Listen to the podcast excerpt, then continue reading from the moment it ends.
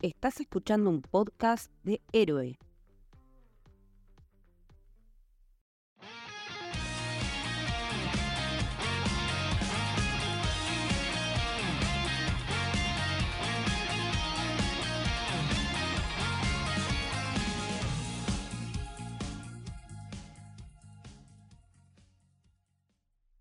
Bienvenidos, bienvenidas al Camino del Samurái. Mi nombre es Mili y hoy estoy con Francis. ¿Cómo va Francis? ¿Todo bien? Hola Mili, muchas gracias por la invitación. Y hoy nos acompaña también Pablo. ¿Cómo va Pablo? ¿Todo bien?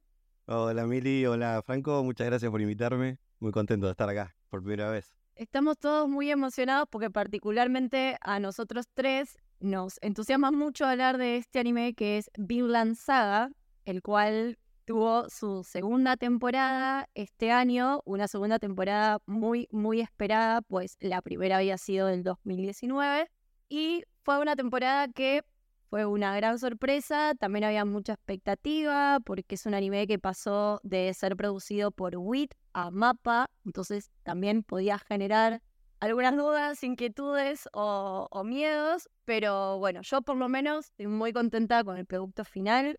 No sé ustedes qué les pareció. Bueno, a mí me pasó, creo que lo había dicho en un episodio, ya que grabamos de noticias, que considero a lo que vamos a hablar hoy, que es de Vinland Saga, la heredera espiritual de Shingeki no Kyojin, de Attack on Titan. Porque cuando terminé el manga de Attack on Titan me quedé un poco vacío y dije, bueno, ¿qué hay ahora? Y me recomendaron Mirate Vikingos, Mirate Vikingos. Ok. Y después también obviamente el anime, que es con anime todo es superior y la vi, y la verdad es que me pareció excelente. Me pareció excelente el anime la primera vez que lo vi. Me acuerdo que en ese momento estaba en Amazon, después pasó a Crunchy y después se pudo ver en, Netflix, y confirmé, y sigo confirmando que es la heredera espiritual de Shingeki no Kyojin. Yo la vi, la empecé a ver en emisión cuando salió en 2019. También me volvió loco. Terminó, bueno, eh, el anime. Cuando empezó a editarlo Omnimanga, empecé a comprar el manga.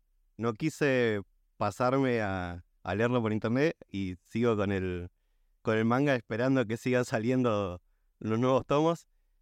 Y bueno, llegó la segunda temporada y también cumplió todas las expectativas que, le tenía. A mí particularmente me la recomendó Francis, así que tengo que dar los debidos créditos. Al contrario de, de, Pablo, yo no me aguanté mucho las ganas y terminé la primera temporada y me fui a leer el manga. Particularmente no me suele pasar tan seguido, es que para mí la segunda temporada superó el manga en muchos aspectos que después vamos a profundizar, pero me llegó a niveles que no me había llegado el manga y me emocionó y me conmovió muchísimo y creo que el anime hizo un gran trabajo, cosa que no podemos decir de todos los animes porque no me sucede con todos esto de que sienta que superen a la historia original. Acá yo creo que la superaron y la superaron con creces es que generalmente pasa al revés. O sea, siempre cuando grabamos episodios o cuando vos grabás Miri, eh, nos llenamos la boca diciendo, está bien, pero no es el manga. Acá es totalmente al revés y estoy totalmente de acuerdo con vos. Y no solo también eso, sino que tuvimos en el medio un cambio de productora y, la verdad que no se notó. Se notó un poquitito, pero la verdad que no se notó tanto como vimos en otro. Hablando antes de lo que, lo que yo mencionaba a Shingeki no Kyojin, a Attack on Titan, es justamente por eso, porque vio, se vio nacer con WIT y después pasó a la gran familia de Mapa. Pero la verdad que totalmente superada y, me saco el sombrero para Mapa. Me parece que logró algo que no lo logró con otros productos hasta ahora. Sí, tal vez la diferencia que encuentro con Shingeki es que todo el equipo de producción de la primera temporada siguió trabajando esta segunda temporada. Fue como un cambio más de nombre, porque la gente que trabajaba para Vinland sigue siendo, sigue siendo la misma. Si quieren, podemos arrancar primero un poco hablando del autor, Makoto Yukimura. Empezó el manga en el 2005. Supuestamente se está diciendo que no le falta mucho para terminarlo, el manga. Veremos. Espero que le falte una eternidad. Espero que le falte muchísimo. Igual me refería a que no quiero que termine. También es bastante amigo de Isayama, autor de Shingeki, y el autor de Shingeki es bastante fanático de Virland Saga y de hecho dijo que su personaje preferido era Thorfinn. Muchas veces le preguntan por qué eligió como una historia de, vikingos y él comenta que, bueno, leyó un libro sobre este personaje Thorfinn, que es un personaje real que, que existió, y que a partir de ahí le pareció que era un mundo en el que él podía imaginar un montón de, un montón de sucesos y bueno, eligió como esa historia de vikingo. Yukimura para mí también es bastante obsesivo, porque el tipo en 2003 viaja a Islandia para sacar, para buscar información, para ir recolectando información sobre cómo se armaron las, cómo se formaron las comunidades y creo que de ahí nace todo esto. El mismo el nombre del manga, ¿no? De Vinland Saga, que viene de, de las sagas islandesas, ¿no? Que son unos manuscritos que cuentan cómo las comunidades o cómo llegaron los primeros pobladores a Islandia. Calculo que de ahí viene el nombre de Vinland Saga. Significa literalmente tierra del vino. Y justamente en la, en la saga de la Vinland Saga, porque es como una adaptación con muchísimas libertades que se tomaron, y está perfecto que se las hayan tomado, es justamente cuando van a, descubrir esto, tal como lo dijo Mili, Thorfinn es un personaje real, aunque en ese momento mezclaban todo con mitología, como Alejandro Magno siendo hijo de Zeus, por ejemplo. Pero Thorfinn fue el tercero, cuarto gran personaje que pobló América, porque cuando hablamos de Vinland hay un spoiler gigantesco en el título ya. Sí. Es excelente, como que digan Attack on Titan, sí, algo va a pasar. y está muy bueno que no te quieras contar un poco hablando del título y un poco hablando de que sabéis que estoy hablando de personajes que podéis googlear y los vas a encontrar. Eh, te está diciendo, no es tan importante a dónde vamos, sino el camino que estamos recorriendo. Bueno, en relación a eso, bien como explicó Francis y Pablo, el personaje principal de esta historia claramente es Thorfinn y está basado en este personaje real. Y algo que le suelen preguntar al autor es esta cuestión de por qué Vinland Saga empieza desde la infancia de Thorfinn y no en el momento en el que Thorfinn decide emprender este viaje.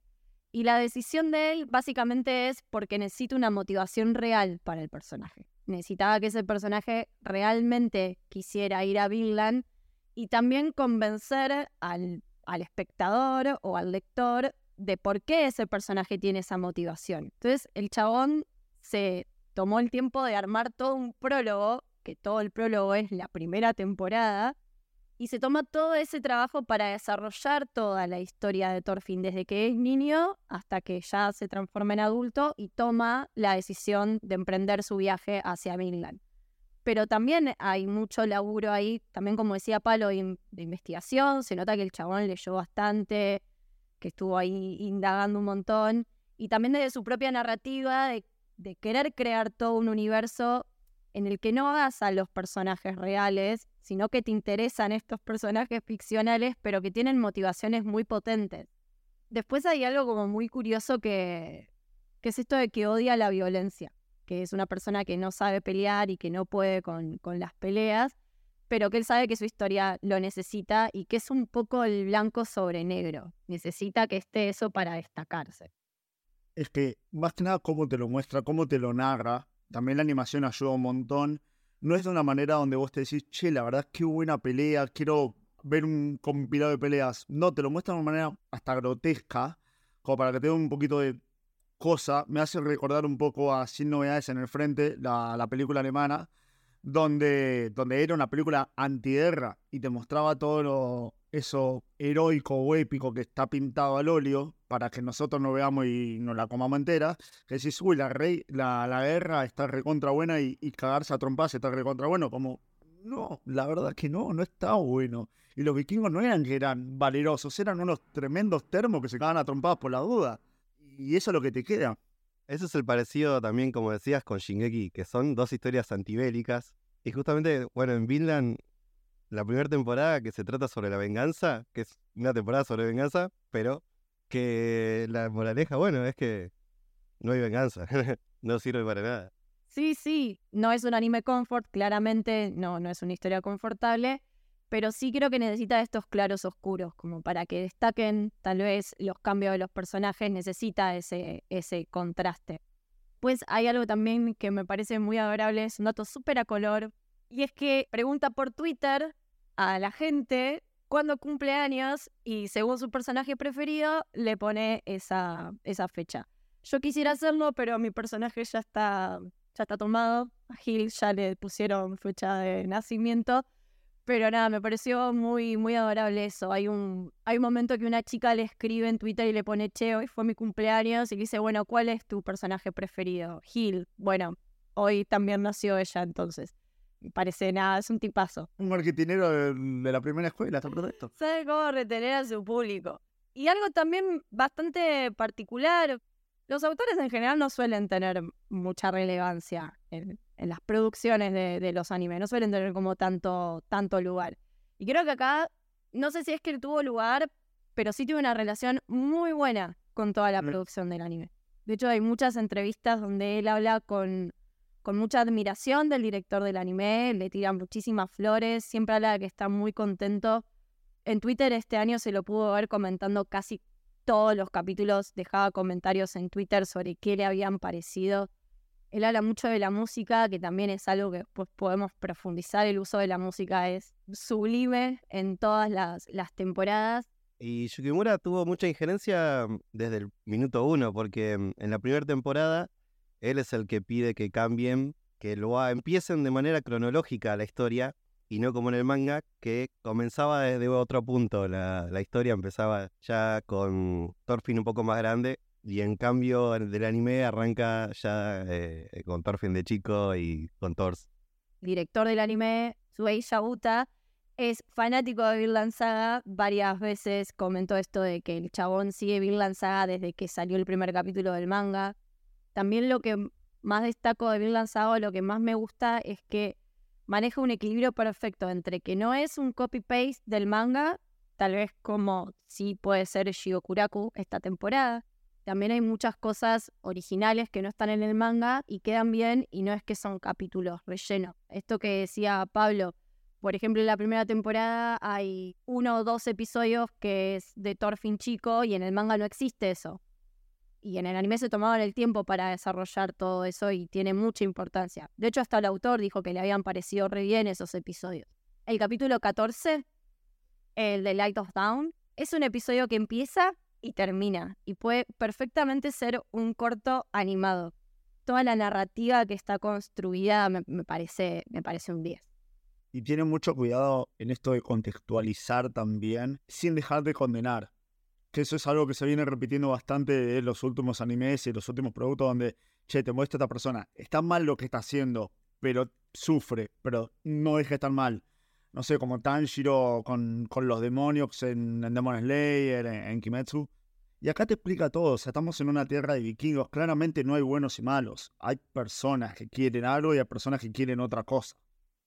Sí, de eso me encanta también cómo, cómo mete, viste, lo religioso en Vinland. Y viste que se habla mucho de la cristiandad. También maneja muy bien los hechos históricos. Sí, Cómo se complementa eso con la historia es excelente. El cristianismo justo es una época donde empieza a avanzar por toda la, toda la sociedad, toda la ciudad europea. Y es genial esto de las dos visiones, ¿no? Del, de los dioses nórdicos o el dios cristiano, cómo va comparándolos, digamos. Y mm, desde ahí metiendo muchos conceptos o muchas ideas que son nuevas también para esa época, como el amor. Hay un capítulo donde el- este padre cura ahí está con los vikingos y les quiere explicar lo que es el amor y ellos no lo entienden. Buenísimo, sí. Encima en una época donde nosotros ahora entendemos, bueno, el amor culturalmente capaz lo asociamos a algo romántico y en ese momento solamente puedes explicar amor como algo de algo hacia el prójimo o como lo dice la Biblia, ¿no? Al- amor hacia el otro. Eh, Yukimura también, eh, la escritura que maneja, que empieza a hablar de, a filosofar, ¿no? Con lo, que charlan los personajes, con los diálogos de los personajes. Hay otro momento que, que tengo que, que contar, que es el de el cambio de Canute, su revelación o su, su forma de, de pasar, de ser un chico medio sumiso, ¿no? a de repente cambiar completamente. Y fue con las palabras estas que le dice el padre, el cura, este sobre el amor. Que el amor que sentía eh, Canute a este padre adoptivo que era Ragnar, no era amor, sino era discriminación. Como que ahí le cambia la perspectiva de todo y se convierte en otra persona. Me quedé pensando en, en esto que mencionabas vos de, la cuestión de la fe Y, creo que se linkea mucho con las motivaciones del autor. De hecho, él también ha dicho varias veces que sobre lo que a él le gusta escribir es sobre la vida, la muerte y el amor. Entonces, como que tiene mucha relación. Y son cuestiones muy abstractas y muy filosóficas. Y creo que Vinland Saga también es una historia muy filosófica. Todo el tiempo se está replanteando sobre la vida, sobre la muerte, sobre lo que es ser un hombre, sobre lo que es ser un padre. Hay muchos temas con la paternidad también. Todos los personajes tienen ahí como daddy issues y a veces tienen más de un padre, de hecho. Entonces sí, me parece que tiene mucha relación. También escuchándolo a Pablo, donde empezaba a hablar sobre el amor y esta premisa que tiene sobre la violencia, sobre un mundo pacífico, con lo cual ahí te da la, te da la pauta de que claramente Yukimura te está hablando de una de una serie de vikingos nada más como excusa, como para decirte, che, yo te quiero hablar del amor, yo te quiero hablar de la libertad, yo te quiero hablar de la paz, te quiero hablar sobre las mieles de tener un padre presente. Vieron que en cada tomo de manga, eh, Yukimura escribe un poquito sobre su vida o escribe algo, y en uno de los tomos habla sobre su padre y su relación con su padre. Siempre fue muy correcto, siempre fue como el padre ejemplar, y él tuvo una época rebelde que no lo bancaba y se quería independizar sí o sí. Su padre era, hacía judo y él, que para diferenciarse, eligió hacer eh, kendo. Se plantea a sí mismo, al final elegí una disciplina también de combate, soy, al final terminé siendo también igual que su padre, ¿viste? Antes de ir de lleno con, con la historia, sí quiero como destacar algunas cosas. Uno es el detalle que tiene toda la, la animación todo el tema del inmobiliario, de los paisajes, hasta del pasto, de la hierba. A mí me, me mataba cuando te los mostraban caminando, no sé, cayendo al, al, pasto y que veías que todas las hierbas eran distintas. Bueno, no eran todos los pastos iguales. Y capaz puede ser una boludez, pero para mí eran detalles que hacían un montón al, al capítulo. Eso me, me, parece que estaban muy en el detalle y, y suman muchísimo. Y después en los diseños de personaje hay muchos que no son iguales al anime. De hecho, cambian un montón. Askeran, que es uno de los personajes principales de la primera temporada, es un personaje que en el manga es re distinto su physical role, de alguna forma de decirlo. Como que el anime hasta es mucho más fachero. Para mí creo que va también de la mano de lo que quería el autor, de lo que quería Yukimura, en de, hacer, de hacerlo más grotesco. También el, el trazo y como para mostrártelos más humanizados. Obviamente que acá en el anime están todos, la verdad, esbeltos, altos, lindos, rubios, literal. No sé si tan diferente, pero sí hay como. Hay, hizo un glow up, metió spa, Askeladd, porque está con la piel tersa, tersa. Pero también antes que hablaban de Canut, eh, algo que lo pidió el autor fue que lo hiciera todavía más, más delicado de lo que es en el manga. Entonces, en el anime, Canut es como, bueno, sí, la primera temporada es prácticamente una, una niña, me gustan mucho esos cambios, no son cambios que me, que me molesten. Yo, he hecho, en un momento, viste que a veces en anime, cuando ven personajes históricos, les cambian el género. Yo en un momento pensé, uy, le van a cambiar el género a Canut. Cuando me parecía raro porque dije, estamos en algo medio realista, medio histórico. No sé si da, pero no, la verdad que no. Eso es literalmente puro androginia. Y otro aspecto son los actores de voz. No, sí, en esta segunda temporada es donde más se nota los buenos actores de voz que son. Ya de por sí toda la industria japonesa tiene actores de voz excelentes, pero en esta segunda temporada se nota mucho Einar, Arneid también. Qué manera de hacerte sentir cosas con su voz. Tremendo. Mal, mal. La verdad que el laburo, bueno, también iba a mencionar eso. Eh, la, la actriz de voz de Arneid me parece que hizo un trabajo sublime, o sea, se ponía la piel de, gallina y no solamente por, por la animación, que voy a volver a poner como contraejemplo Shigokuraku. ¿Vieron cuando ven expresiones que no van con la voz? Como que son voces o gritos súper exagerados y en la animación, en los gestos, eso no se traduce. Bueno, en Mil me parece que eso está perfecto. Todo lo que dicen los personajes y cómo lo dicen va en concordancia de los gestos y de la animación y todo lo demás. Por eso me parece que el trabajo es admirable. Mismo los movimientos o cuando hacen las, las escenas de pelea, me parece que son, no sé, me sale la palabra, anatómicas, porque parece de verdad que están coreografadas eh, con personas de verdad, renderizado en todo eso y lo pasaron a anime. Pero bueno, ahora sí, arrancamos y seguramente demos muchos más spoilers o no, veremos. Nos narra la vida de Thorfinn, empezando en la primera temporada siendo un niño, el cual se esconde en un barco porque no quiere que su padre vaya solo a prácticamente enfrentarse a una nueva guerra, que él no quiere pelear. Él admira muchísimo a su padre y en este viaje a su papá lo matan. Y él empieza a convivir con prácticamente los asesinos de su padre porque quiere cobrar venganza matando a este personaje, Askeladd, gran, gran personaje. Es un nivel de síndrome de Estocolmo hay ahí, madre. Creo que sea esto de la paternidad que decíamos, aunque suene raro, Askeladd empieza a ser una figura paterna para Thorfinn. Creo que Yukimura dice que, mm, que Askeladd es como su personaje más enigmático, porque en realidad nunca sabemos qué piensa Askeladd de Thorfinn. Lo inferimos, o... pero no, no sabemos, nunca lo, dice. Pero se nota un poco que él se ve reflejado, en, eh, Askeladd se ve reflejado en Thorfinn. ¿no? Un personaje muy dual, ya desde de su nacionalidad, mitad galés, mitad danés, esto de ese esclavo, pero también descendiente de la nobleza, todo en él es muy dual. Eso también me parece como muy simbólico. A mí me parece muy interesante la relación que tiene Askeladd tanto con Thorfinn como con Canut. Me parece que ahí hay como, como que él se ve reflejado un poco en los dos, porque Canut también no es deseado por su padre, como tampoco lo fue Askeladd. O sea, por, por eso digo, todos los personajes tienen como daddy issues. Askeladd es que no fue querido por, por su padre, su madre era una esclava, y él tuvo que medio que forjarse en toda esa realidad y también su madre le contaba estas historias de este rey que iba a llegar y que los iba a salvar porque ellos estaban esclavizados. Y para mí un poco ve en Canut eso, como esta figura de este rey que viene, que tiene buenas intenciones, que quiere ayudar, pero a la vez no deja de ser un, niño al lado, al lado de él. Y creo que con Canut es muchísimo más afable que lo que es con Thorfinn. Y lo usa. Aparte, spoiler alert, Askeladd le entrega su vida a Canut. Literal, o sea, qué fe le tenés que tener al muchacho como para que decís, bueno, listo, sos vos, seguila.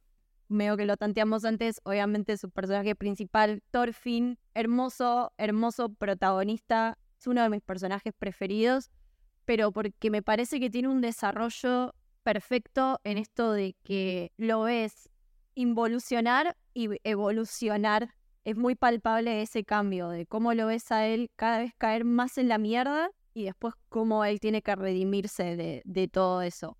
El prólogo es más que el camino del héroe, el camino del villano. Tenés al maestro que le enseña, tenés todo el tema que va por el otro lado, cumple todas las la, los checklists lo que, tiene- que tener un camino del héroe en la primera temporada. Volviendo al espacio, a la columna nerda de- del episodio, Thorfinn, como lo decíamos antes, era hijo de Thors, en este, en este caso, que me parece otro de mis personajes favoritos, porque aparece un solo capítulo y te marca toda la serie, casi. Pero volviendo un poco a, a lo histórico, quería mencionar que existió, como bien lo dijo Mili, estuvo en América, eh, específicamente en Canadá y en, y en Estados Unidos, y de hecho eh, tiene un templo eh, por la zona de Terranova. Si googleás están las estatuas de Thorfinn. Hay una en Pensilvania y una en, en Islandia. Y también creo que lo más interesante que, que tiene este personaje es esta determinación. Es un personaje con una determinación muy fuerte. No hay nada que, que lo separe de, de esa idea. Y lo vamos a ver haciendo muchísimo esfuerzo por poder lograr su ideal. Para generar un oasis pacífico en un mundo totalmente en guerra, me tengo que ir. Me tengo que ir o, como piensa Canut, hacerlo recontra cagar al otro. No hay grises en cuanto a ese objetivo. Es paz o no paz. No, no, no hay un bueno, más y un poquito nos cagamos a tiro y después no. No, no, no. Acá es absoluto. Y en eso está muy de acuerdo con eh, el absolutismo filosófico. Hablando entonces de Thorfinn, su crecimiento en esta segunda temporada, me encanta también que es un proceso largo todo su, su cambio, porque empieza desde el momento que conoce a Einar, y creo que el primer gran cambio es cuando le dice que es su amigo, empieza su clic a cambiar. Y desde ahí empieza a encontrar motivos para ir cambiando, para, para convertirse en otra persona. Y ahí todos los personajes que aparecen en la granja, como que lo van transformando, hasta que encuentra la misión que recuerda en realidad las palabras de su padre y, encuentra la misión que, que necesita, su meta para su vida, ¿no? Si hablamos como de las figuras paternas de Thorfinn, lo tenemos a su padre, como nombraban ustedes, Thor Askelad, que es este pirata vikingo que lo termina como acobijando. Y también está el personaje de Liv. Parece un personaje muy chiquito, pero sin embargo es una figura muy importante para Thorfinn. Tal vez no por la presencia, porque no lo vemos mucho, porque no aparece mucho, pero sí es un personaje que constantemente lo está buscando a él. Leif Erikson es otro de los que estuvieron en América. De hecho, tiene un día, 9 de octubre, en Estados Unidos. Y de vuelta, es, está todo en una dinastía, como Pablo también lo dijo bien, en, estas sagas islandesas, donde se cuenta la historia de, de Leif, de Thorfinn y el padre de, de Leif, Eric el Rojo, bastante famoso también por haber estado en América. Y, y la verdad que lo cuenta muy bien. Acá ya nos encontramos con Leif Erikson, bastante entrado en años, donde ya fue a América, por lo menos, o ya conoció Vinland. Viene historias ahí, de hecho creo que en el primer episodio aparece con un gorro de nativos americanos. Y siempre le contó a, a Thorfinn la historia de hay una tierra donde eh, la hierba y el vino crecen. Bueno, y esos serían como más o menos los personajes principales y el argumento de la primera temporada. Y este año tuvimos la segunda temporada. Es importante recalcar que hubo un paso de productora, como habíamos dicho, pasó de WIT a Mapa.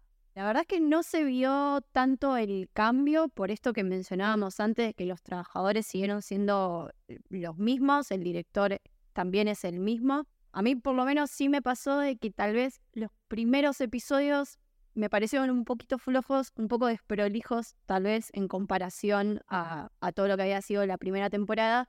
Y a partir del cuarto, quinto episodio, ahí sí creo que remontó y fue de ahí para arriba. Sí, bueno, lo que pasó con, con Shingeki, cuando hubo el traspaso fue medio así como, ¿estamos seguros de esto? Pero la verdad que bien.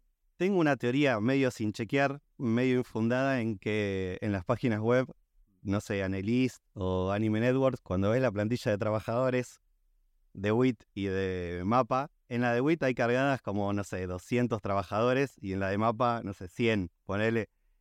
Así que yo creo que la diferencia también es que WIT, al ser más o menos un estudio que se enfoca en un anime en, específico durante una temporada, creo que pone a toda su planta a trabajar en eso. Y en cambio MAPA al tener muchas más eh, cantidad de animes eh, produciéndose, divide su plantel y creo que ahí se nota un poco la diferencia de por qué WIT un poquitito mejor se ve su animación, capaz un poco más linda o más trabajada en cuanto al colorido, no sé, yo veo ese, esa diferencia entre WIT y Mapa. Yo igual dijiste lo de los 100 trabajadores, me imaginé tipo a 100 personas esclavizadas de manera constante. Pobre gente. Como debe ser. Pero, pero sí, creo que no maneja como el- la misma, la misma prolijidad. Sin embargo, creo que tiene muchos puntos muy fuertes esta temporada. Todo lo que ofrece, no sé, a mí me llamaba mucho la atención el inmobiliario que usan. Esta temporada está ambientada en una granja, ¿no? Y vemos todo el tiempo el inmobiliario, las casitas como son, las máquinas que usan para trabajar el campo, como mucho detalle en eso en la hierba, en los árboles, como que está muy bien realmente, pero tal vez al inicio sentía como que no estaba tan prolija como lo que habíamos visto antes. Y algo que también le destaco mucho son los openings y los endings, pero sobre todo los openings. Uf. Hermoso, sí, sí. Aparte, creo yo que al estar en inglés, estos, porque lo- los anteriores, si bien tenían parte y parte, parte en inglés, parte en japonés, y estos creo que son full inglés, lo hace un poquito más ameno al oído que, si bien no es que somos todos habla inglesa, pero ya tenemos el oído mucho más acostumbrado de escuchar música de todos, y son unos temazos. Son unos temazos mal, que tenés ganas de escucharlo en Spotify nada más. Sí, el, el segundo a mí me hace acordar mucho a Slipknot. Total. Más el final, el final del tema original es muy parecido a un tema de Slipknot, pero lo banco, me, me gusta, me gustan mucho. La banda Survive Say the Prophet, esa me gusta mucho a mí también. Estaría bueno que, que lo traigan, ¿no? Que venga a Argentina, me encantaría, ¿no?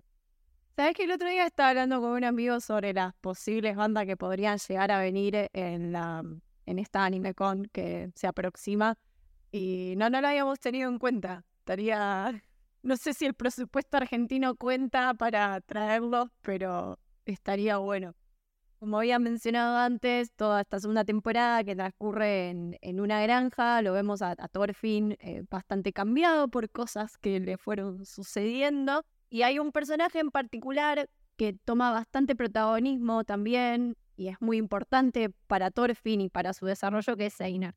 Personajazo y aparte también porque nos encontramos con alguien del otro lado del mostrador, diría. Thorfinn es un vikingo que como buen vikingo eh, sabe matar y saquear. Einar es un inglés que sufrió todos los raids de, de, los vikingos. No necesariamente de Thorfinn, pero sí claramente eh, tenemos dos representantes de los víctimas y los victimarios dentro de todo este quilombo. Y que formen una, medio con spoiler, medio con no, esto, una amistad o una relación tan bella y tan honesta, que la primera relación de Thorfinn, es buenísimo. Y como él sí quiere la guerra en un principio, pero después te da, se da cuenta con lo mal que está Thorfinn y lo roto que está, eh, cómo aprende sobre eso y cómo también recapacita. Y un poco también esto se ve reflejado en los otros personajes de la granja que ya los iremos contando, que también recapacitan sobre toda la violencia. Einar un poco que como que trae el lado humano, ¿no? A, a Thorfinn. Trae, lo humaniza. Siento que es tan empático Einar que de una lo querés también, con todo lo que sufrió. También es muy fácil eh, entenderlo y no sé, estar de su lado desde el principio, ¿no? Einar puede ser que seamos nosotros el observador dentro de todo. Es un poco el observador de todas, de todas las cuestiones. Incluso en el manga su rol medio que sigue siendo ese, el de acompañante. Para mí tienen una amistad que me hace acordar mucho a la de Kenshin con Sanosuke Ronnie Kenshin. Tienen como ese tipo de amistad súper entrañable, dos personas muy distintas y, y, cómo se va desarrollando su amistad. También me parece que hay un traspaso en este aprendizaje de Thorfinn de lo que para él fue buscar venganza y cómo trata a su amigo de correrlo un poco de, ese lado de buscar venganza, aunque tenga sus, sus motivos. Me gusta mucho cómo se van, cómo se van complementando. Total, esa es la palabra, sí. Como, como Einar le, le, enseña todo lo que es la labor del campo, el trabajar la tierra, la pasión que él tiene por trabajar la tierra, todo el conocimiento. Es un chabón que sabe muchísimo sobre el campo, sobre cultivar. Y también me, me gusta eso, teniendo en cuenta que a Thorfinn hasta ese momento solo le habían enseñado cómo matar, de repente una persona le está enseñando a cómo crear. Uno crea vida cuando el otro la quita. Y es muy interesante cómo Thorfinn lo toma como algo totalmente supernatural. Cuando Einar del otro lado, toda la, toda la habilidad física y toda la habilidad eh, de guerra que tiene Thorfinn, lo toma como casi un superpoder. Y a ese ida y vuelta donde parece un, un encuentro casi de destino, pero cierra muy bien y tampoco parece forzado. No, claramente el autor no es que, ok, tengo que poner a este porque tiene que aprender. Einar, como puede haber sido cualquiera de las otras víctimas o, o esclavos o, o, nada, gente que la pasó mal en todo este periodo de guerra. Fue Einar porque fue Einar. Ahora que lo dicen, me hace acordar un poco a Sam de El Señor de los Anillos. Total. Y yo no sé, no sé cómo va a seguir la historia, yo no conozco más, aparte de lo que vimos. Y ahora que lo, que lo cuentan, lo veo como un narrador, onda, contando al final toda la historia de, de Thorfinn, ¿no? Él como el, el que cuenta, el que escribe, va a quedar como escribiendo la historia. Me siento que, que ese puede ser su rol. Y otro personaje que aparece esta temporada, que es, es muy bello y muy, muy trágico a, a su vez, es otra esclava de, de, la granja donde empiezan a trabajar, que es Arnei, que empieza a tener una relación muy linda con Thorfinn y con Einer. Ella es como la esclava preferida del dueño de la granja. Sabemos lo que conlleva ser mujer y esclava preferida del dueño de la granja, claramente. Para mí, su actriz de, de voz es una de las mejores de toda la temporada. A mí me voló la cabeza. Había escenas que me hacía llorar me emocionó muchísimo. Creo que es uno de los trabajos que más destaco. Pero sacando, sacando eso, se complementan muy bien entre, entre los tres, como que empiezan a formar esa hermandad o casi familia que se va como ahí tiniendo. Si Arne no es un personaje sacado de una tragedia griega o de, no sé, una tragedia de Shakespeare, le pega el palo. Cuando veía el personaje de veía Antígona, veía Minas, tratando de sobrevivir en un mundo, obviamente, colapsado por la guerra y siempre que está la guerra hay masculinidad tóxica y tratando de sobrevivir en este mundo haciendo lo que puede, haciendo lo que puede y, justamente literal no puede más. O sea, se nota, no vamos a pelear, pero que llega un punto donde no puede más. ¿Por qué? Porque hay un techo de, de sociedad que eso es lo que le da el puntapié a Torfi como decir, ok, hay que romper este techo, de alguna manera de alguna manera también es como que es de los personajes débiles y a la vez más fuertes de, todo, de toda la serie. En esta temporada hay dos episodios que son como de su, de su historia, de su backstory, dos capítulos muy hermosos. Cuando digo que son muy hermosos, no me refiero a la trama tanto, sino a nivel dirección y demás, la verdad que están muy bien ejecutados. Y vos ahora que decís esto, Francis, de, de las tragedias, ¿no? También este tema de la espera, ¿no? Como siempre estar esperando, me acuerdo mucho a Penélope. Sí. Si bien, como dice Francis, todo lo que conlleva este personaje es bastante trágico, también muy lindas las, las interacciones que, tienen con, con ellos. Hablándolo con Letty, cuando ella estaba viendo, estaba viendo esta segunda temporada, ella me decía que le hacía acordar mucho a Shingeki y yo le decía, para mí es como un Shingeki pero más shakespeareano, ¿no? Por todas estas cosas que te presenta y creo que lo que más lo representa es en esta temporada el personaje de Canut, esto de que está todo el tiempo viendo la cabeza de, su papá, como eso me parece más Hamlet imposible, como todas estas visiones, y aparte no solamente la ve, sino como que dialoga con la cabeza. Acá lo fantasioso está puesto en boga de ver un poco el desequilibrio de ese personaje, o cómo se está quebrando en algún punto. Es más una decisión narrativa como para hacer énfasis en este personaje no está tan bien de la cabeza y no solo está bien de la cabeza, le está pasando un montón de cosas. Y esto que decías del padre, ya entrando un poco más en Canut y también teniendo como eje a Thorfinn, que es el protagonista y se nota que es el protagonista, hay un mundo gigantesco alrededor, que son muy fuertes los personajes. No, no es que es eh, Dragon Ball Z donde es todo Goku y nada más. No, acá estamos hablando de, es un protagonista, es el eje de la historia, pero estamos hablando de un universo enorme.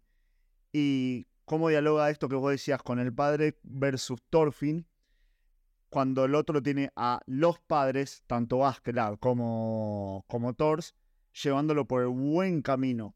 Toda la temporada, ¿no? Habla mucho sobre los padres y la relación con los hijos. Bueno, en el caso de Canute es, eh, fijo.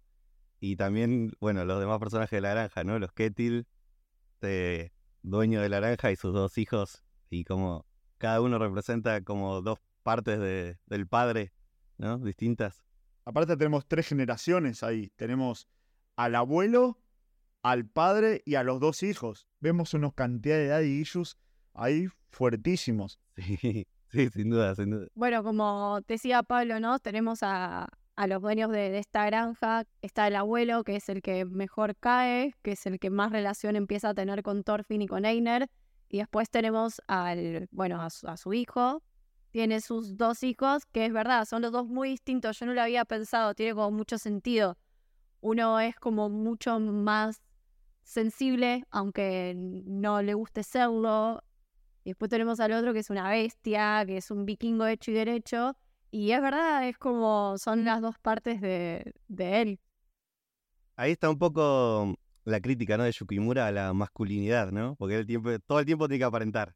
Ketil tiene que aparentar que es fuerte, que es, que lo puede todo y, y encima miente de varias formas que después lo, lo vamos a ir descubriendo, pero los hombres como también tenemos que aparentar masculinidad para ser honorables o ese, ese lado, ¿no? Es lo que quiere mostrarnos Yukimura. Sí, súper, súper. Aparte, cada vez que un personaje masculino la, la pifia o no es muy hábil en el arte de matar o demás, como que siempre los, los terminan desmereciendo los demás, como siempre hay una bardeada de como, que es inútil, que no sirve para eso, que entonces no es un hombre, como que así hay mucha bajada en relación a eso también.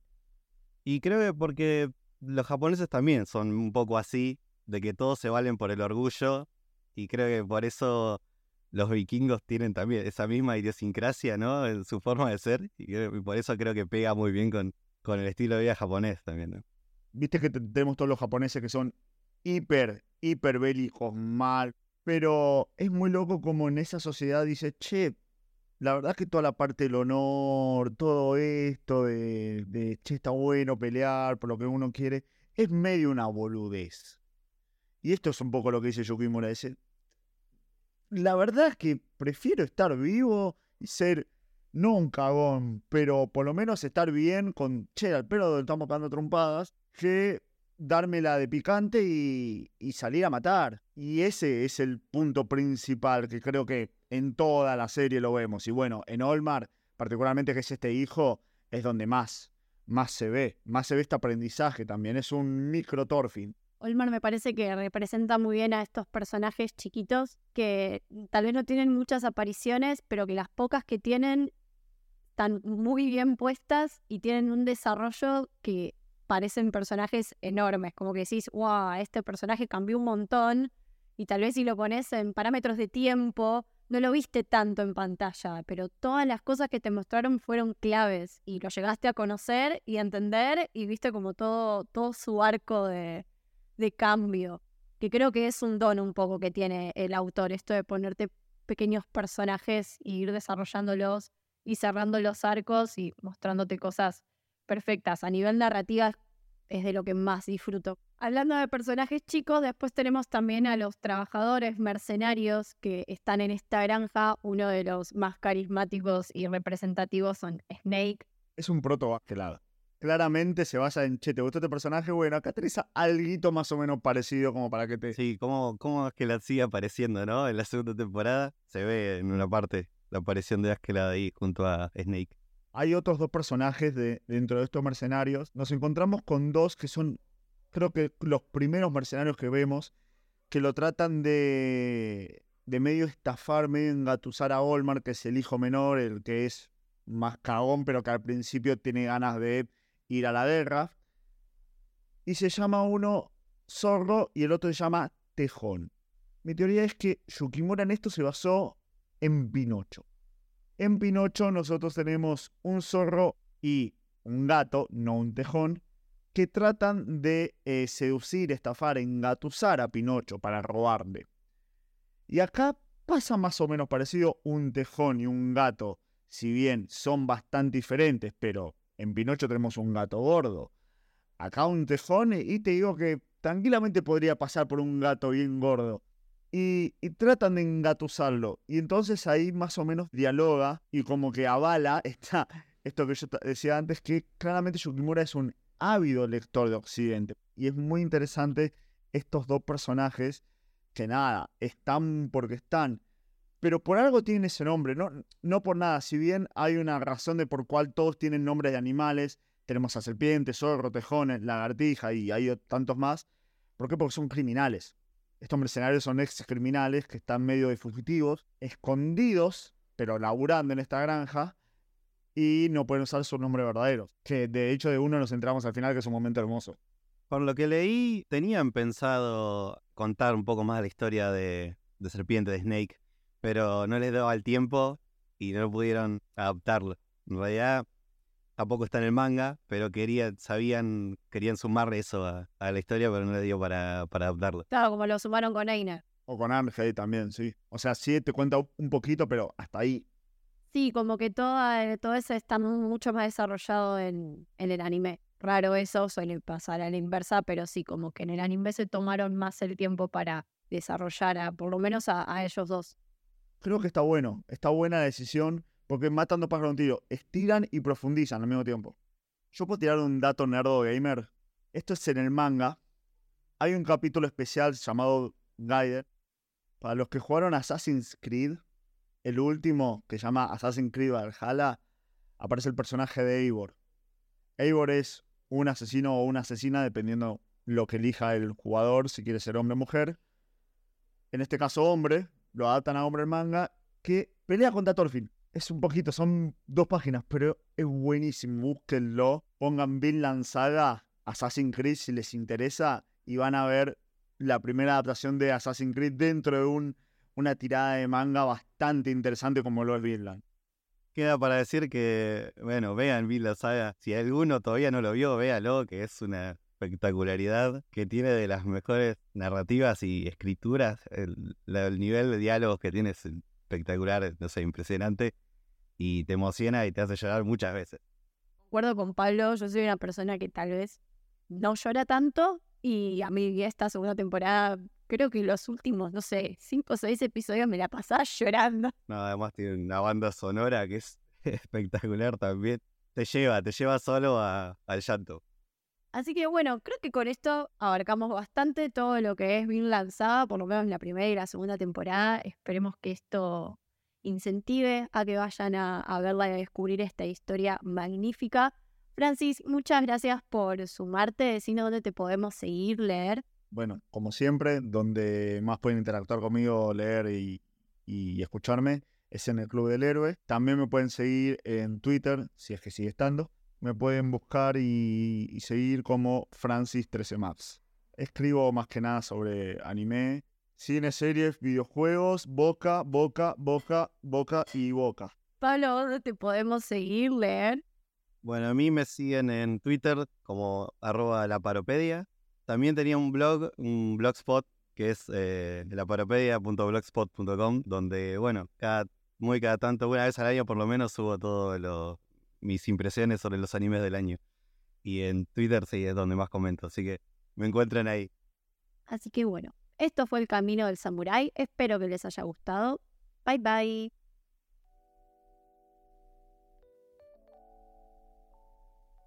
Si querés seguirnos en redes, podés hacerlo en Twitter en arroba Camino Héroe y en Instagram en arroba Camino del Héroe.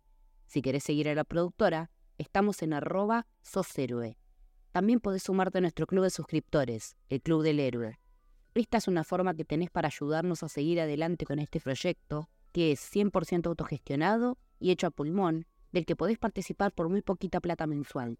Con esto tenés acceso a nuestro Discord exclusivo, en el cual estamos todo el día hablando de cine, series, anime, videojuegos, comida, fútbol y además compartimos alguna que otra foto de nuestras mascotas. Podés encontrar los enlaces en cualquiera de nuestras bios.